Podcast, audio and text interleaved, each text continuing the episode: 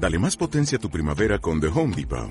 Obtén una potencia similar a la de la gasolina para podar, recortar y soplar con el sistema OnePlus de 18 voltios de Ryobi desde solo 89 dólares. Potencia para podar un tercio de un acre con una carga.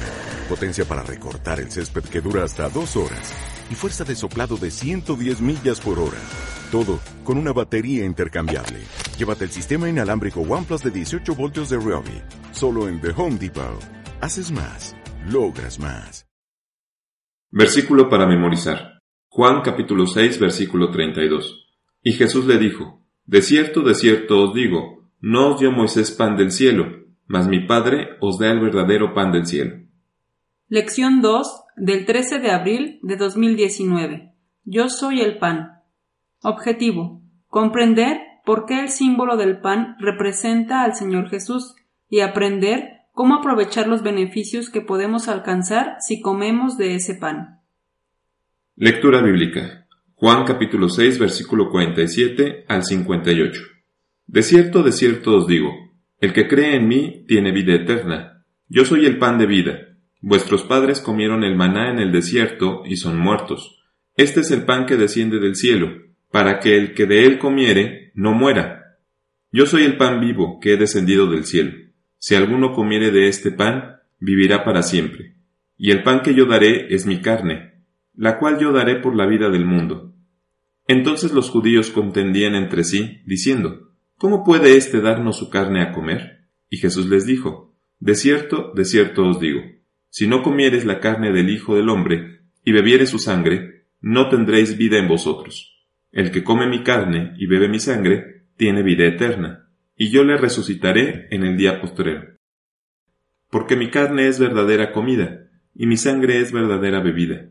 El que come mi carne y bebe mi sangre, en mí permanece, y yo en él, como me envió el Padre viviente, y yo vivo por el Padre, asimismo el que me come, él también vivirá por mí. Este es el pan que descendió del cielo, no como vuestros padres comieron el maná, y son muertos. El que come de este pan vivirá eternamente. Material exegético. El diablo tentó a Jesucristo después de ayunar cuarenta días, diciéndole que convirtiera las piedras en pan. El Señor le contestó, No solo con pan vivirá el hombre. Sabemos que la palabra pan se refiere literalmente al pan de trigo, pero también creemos que se refiere en forma general a toda la comida que sirve para que el hombre se alimente y viva. Mateo capítulo 4 versículos 1 al 4. Entonces Jesús fue llevado del Espíritu al desierto, para ser tentado del diablo, y habiendo ayunado cuarenta días y cuarenta noches, Después tuvo hambre, y llegándose a él el tentador, dijo, Si eres hijo de Dios, di que estas piedras se hagan pan.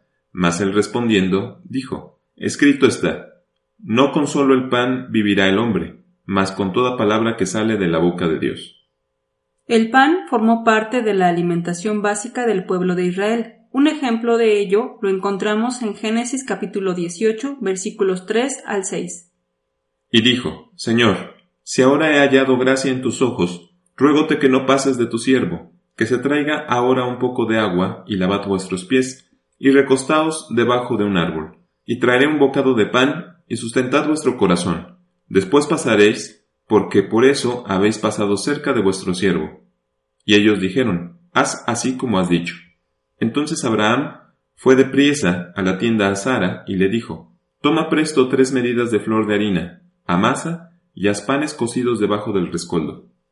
Donde Abraham ofreció pan a sus visitantes para sustentar su corazón. Ahora bien, el pan con el cual fueron alimentados los israelitas durante cuarenta años en el desierto fue el maná, del cual se dice que era el trigo del cielo y pan de nobles. Salmo 78 versículos 23 y 25. A pesar de que mandó a las nubes de arriba y abrió las puertas de los cielos, pan de nobles comió el hombre, envióles comida a Artura. También se puede comprender el pan en sentido simbólico. Este es el caso del pan que comían los hijos de Israel junto con el Cordero Pascual. Este era una figura del cuerpo de Cristo. Éxodo capítulo 12 versículo 8.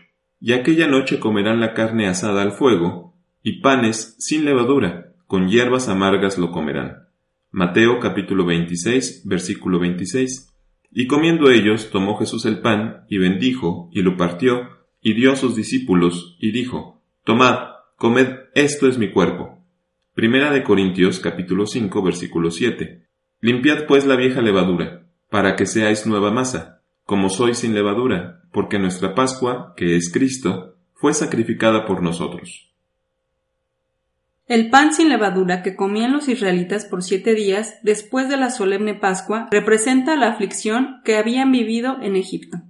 Deuteronomio capítulo 16, versículo 16. Tres veces cada un año parecerá todo varón tuyo delante de Jehová tu Dios en el lugar que él escogiere, en la solemnidad de los ácimos, y en la solemnidad de las semanas, y en la solemnidad de las cabañas, y no parecerá vacío delante de Jehová.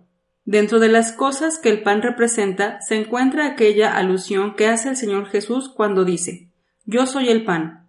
Esta expresión se cita tres veces en un mismo capítulo de las Sagradas Escrituras. En Juan capítulo 6, versículo 35. Y Jesús dijo, Yo soy el pan de vida. Versículo 48. Yo soy el pan de vida. Versículo 51. Yo soy el pan vivo que he descendido del cielo. Cuando Jesús habla en este libro que Él es el pan del cielo, utiliza esa expresión metafórica y niega que el maná sea el verdadero pan, del cual dice No os dio Moisés el pan del cielo, mas mi Padre os da el verdadero pan del cielo, el cual descendió del cielo. Y hace referencia a sí mismo afirmando su verdadero ser. De este modo, Cristo descendió del cielo, y cuando una persona cree en Él y lo acepta como Redentor y Salvador, debe participar de Él como pan de vida. Cabe resaltar entonces que cuando el Señor Jesús dijo, De cierto, de cierto os digo, no os dio Moisés el pan del cielo, mas mi Padre os da el verdadero pan del cielo, se refería a que el Padre Celestial lo envió al mundo para que éste fuera salvo por él, pues Jesús es el verdadero pan del cielo. El maná solo era una figura de nuestro Salvador. Ante esta gran verdad, consideremos que no debe haber ninguna duda. El maná es una representación de Jesucristo, porque así como este pan caía del cielo y era para dar vida y sustento a los israelitas en el desierto literal, así también el Hijo de Dios vino del cielo al mundo, al desierto espiritual, para dar vida, pero vida eterna. Por esta razón el Señor Jesús se presentó como el pan de vida.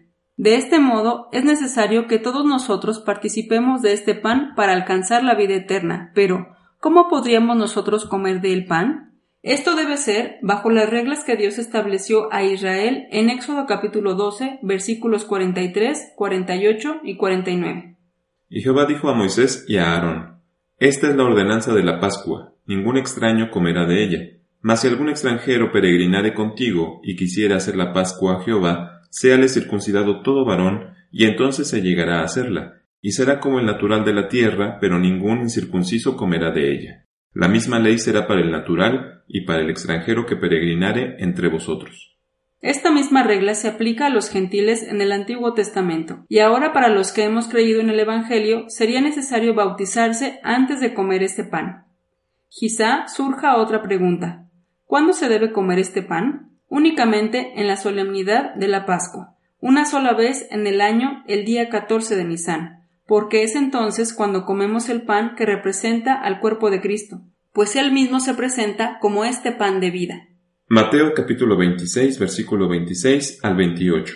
Y comiendo ellos, tomó Jesús el pan y bendijo y lo partió y dio a sus discípulos y dijo, Tomad, comed esto es mi cuerpo. Y tomando el vaso y hechas gracias, les dio diciendo, Bebed de él todos, porque esto es mi sangre del nuevo pacto, la cual es derramada por muchos para remisión de los pecados.